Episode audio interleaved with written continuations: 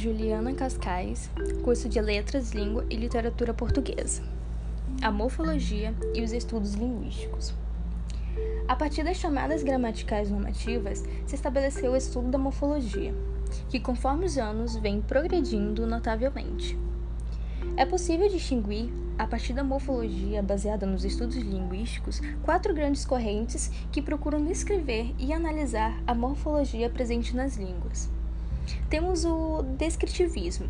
O descritivismo ele possui um modelo de estudo que está preocupado com a descrição e a fixação dos paradigmas, ou seja, ele está baseado na gramática greco-latina que se preocupava com a relação entre a lógica e a linguagem, onde se estabeleceu normas de comportamento linguístico. Temos também o historicismo. O historicismo ele está mais voltado em explicar a formação e a evolução das línguas. Conforme estudos, foi concluído que o português, o francês, o espanhol, o italiano, eles possuíam a mesma origem, que seria o latim. A partir desse processo dinâmico surgiu a gramática comparativa, que eram comparações de elementos de, da língua que eram distintas, e a linguística histórica, que explicava a formação e a evolução das línguas. Ou seja, o historicismo ele tem como um objeto as origens comuns da língua.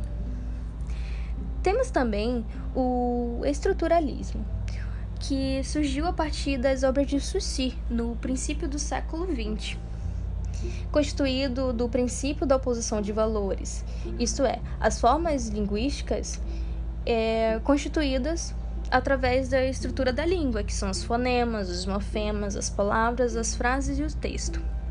Tem, tem também, a partir disso, o sincronismo e o diacronismo, que passaram a ter existência paralela e independente. As línguas elas passaram a ser estudadas de duas formas, a descritiva e a histórica.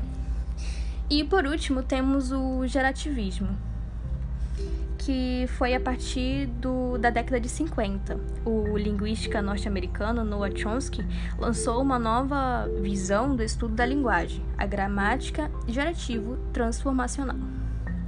Com o gerativismo, os estudos da linguagem ganharam um caráter mais profundo, bem mais profundo mesmo, já que, para Chomsky, a linguagem está relacionada com a capacidade criadora do homem, servindo principalmente para o pensamento e só depois a comunicação social.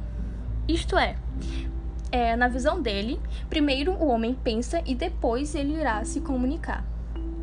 Na, na morfologia tradicional, havia preocupação apenas com a descrição das línguas, separação e a classificação dos morfemas.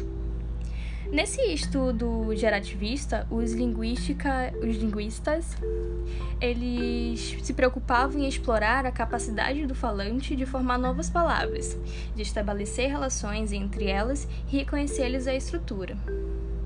Ainda segundo Chomsky, uma língua apresenta dois tipos de estrutura, que seriam as profundas e as superficiais.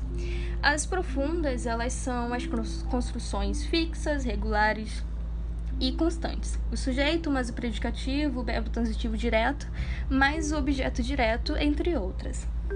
Tinha também as superficiais, que são as realizações das estruturas profundas. Vou citar um exemplo para ficar bem encaixadinho, tipo Carla bebeu um copo de vinho no bar da esquina. Se fizéssemos uma transformação, poderia ficar no bar da esquina, Carla bebeu um copo de vinho. Ou um copo de vinho Carla bebeu no bar da esquina. É, Percebe-se que são diversas as possibilidades de manifestação da estrutura profunda até a estrutura superficial, que são feitas através dessas regras de transformações. E é basicamente isso.